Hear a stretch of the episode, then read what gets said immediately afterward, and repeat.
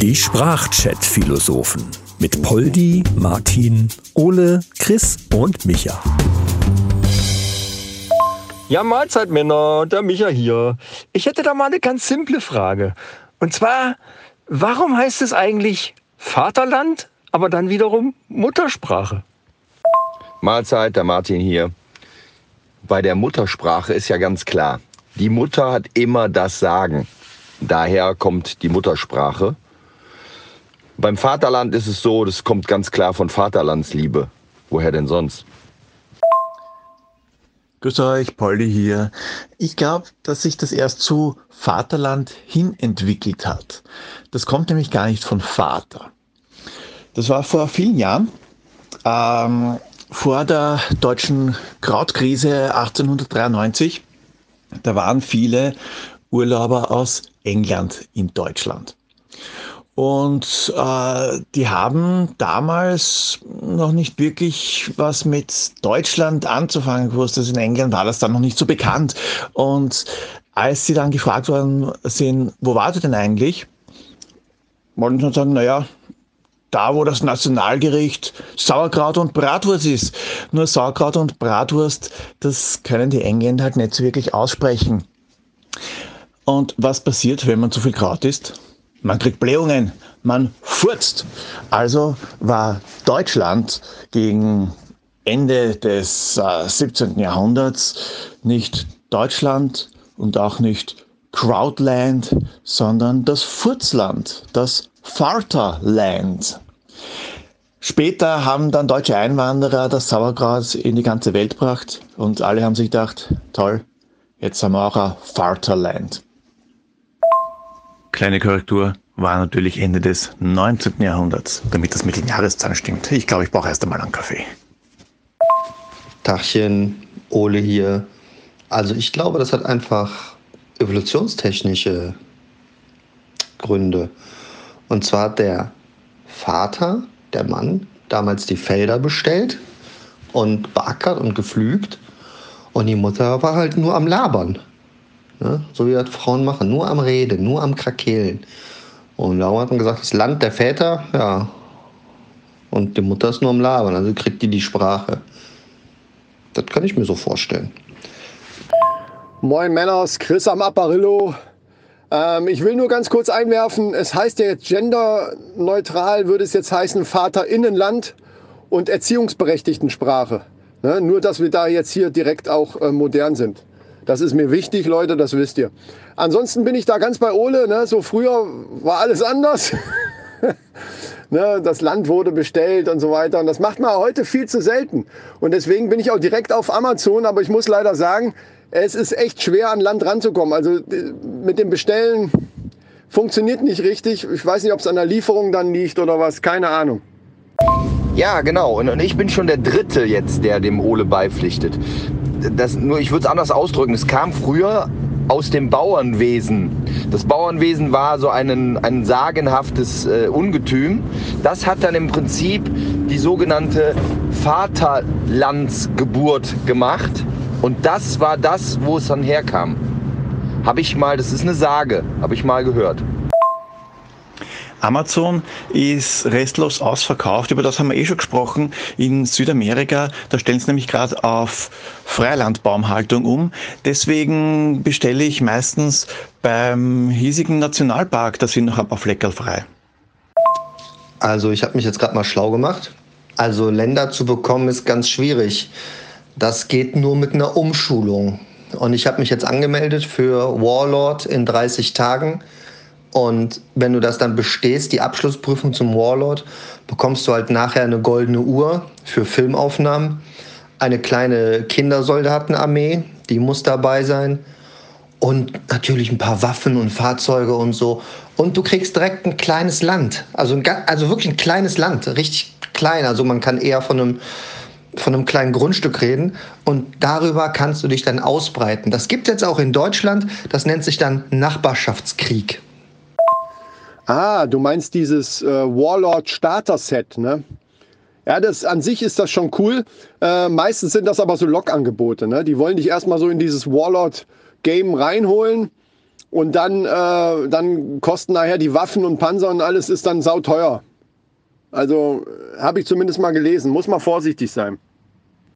Ja, kenne ich. Da ist man nämlich ganz schön schnell in der Abo-Falle. Das kannst du nur umgehen, wenn du in deren Warlordschen Muttersprache sprichst. Jetzt muss man natürlich wissen, welcher Warlord hat welche Muttersprache und welche Mutter war überhaupt die von dem Warlord, von dem Speziellen, wo du dann im Prinzip das Angebot her hast. Das ist ja auch so eine, so eine ganz, ganz kritische Nummer. Ja, dieses Warlords-Angebot, das gibt es schon relativ lang. Früher ist das halt nicht übers Internet gegangen, sondern da hat man die ganzen Sachen per Post gekriegt. Allerdings ist das seit die 40er Jahre für Österreicher gesperrt. Also wir kommen an sowas nicht ran wegen schlechter Erfahrungen und so.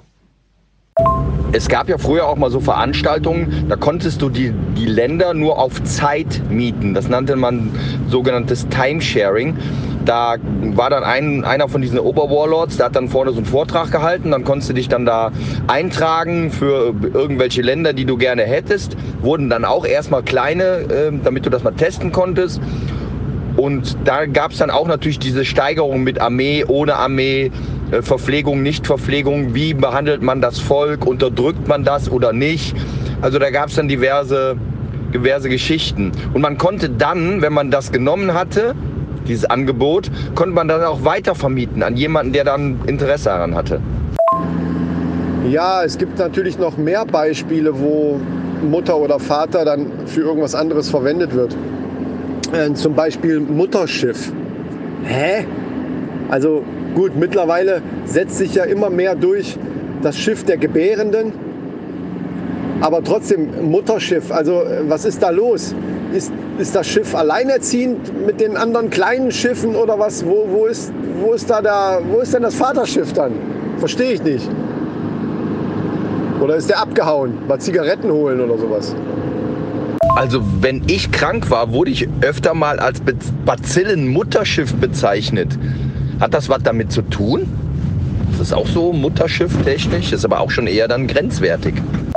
Es heißt Mutterschiff, weil die anderen kleineren davon ausgehenden Schiffe bei der Mutter nachher andocken. So wie der Vater oder der Mann bei der Frau andockt, um sie zur Mutter zu machen. Ja, so gesehen ist eine Frau nichts anderes als eine Docking Station. Wie kommunizieren eigentlich die kleineren Schiffe dann mit dem Mutterschiff? Ist das so eine Art Gebärdensprache? Ja, aber um andocken zu können, musst du, wenn du eine fortgeschrittene Version des Dockens verwendest, äh, eigentlich normalerweise einen Doktortitel haben, damit das passt. Also das ist ja auch nicht so einfach, das Andocken. Das kann nicht jeder. Ansonsten, wenn es jemand, jemand versucht, äh, der das nicht so richtig kann, dann äh, das Ergebnis sieht man dann meistens in Hartz IV TV und so. Ja, da gibt es ja etliche Dokumentationen von ne? Österreich und ihre Warlords. Ich bin mir nur sehr sicher, dass es kein Plural war und dass die immer anders heißen. Irgendwas mit Tagebücher und Helfer und weiß auch nicht so genau. Ich weiß auch nicht so genau. Ich bin ja da eher so auf der Churchill-Seite, würde ich sagen. Jemand, der viel Whisky trinkt, Zigarren raucht, genau meine Nummer. Allerdings äh, bleibt hier auch nicht zu vergessen, dass es auch anstrengend sein kann. Darum lieber Warlord. Da kannst du das auch machen, hast deine Leute für dich. Nur von so einem Meeting habe ich noch nie gehört. Vielleicht wurde ich nie eingeladen. Man weiß es nicht. Ja, apropos Mutterschiff. Ihr kennt doch bestimmt alle diese kleinen Drohnen, die schon seit einigen Jahren mittlerweile jetzt überall rumschwirren. Ich weiß jetzt, wo die herkommen. Ich habe es rausgefunden. Ich habe gegoogelt. Ich weiß es jetzt. Es sind die Kinder der Helikoptermütter. War ganz einfach. Ja, äh, ich habe auch jetzt gerade mal gegoogelt, aber leider habe ich das nicht rausgefunden, was ich rausfinden wollte. Wenn wir jetzt im Werkzeugbereich mal schauen und reden von Muttern, die also auf Schrauben drauf gedreht werden, warum heißt dann die Schraube nicht Vater? Das würde doch viel mehr Sinn ergeben. Was hingegen ja aber auch wieder total interessant ist, ist, dass es äh, in, im Vaterland ja auch äh, eine Mutter Natur gibt. Da ist die Mutter ja innerhalb des Vaters. Normalerweise ist es ja umgekehrt. Der Vater ja in der Mutter. Ja, und wo du das jetzt gerade sagst, da wird es ja jetzt richtig schräg. Jetzt kommen ja hier Ebenen, jetzt kommen ja äh, Meter, Meter, Meter Ebenen. Pass mal auf. Theoretisch wäre es dann ja so, dass die Mutter Natur auch die Mutter des Vaterlandes ist. Äh.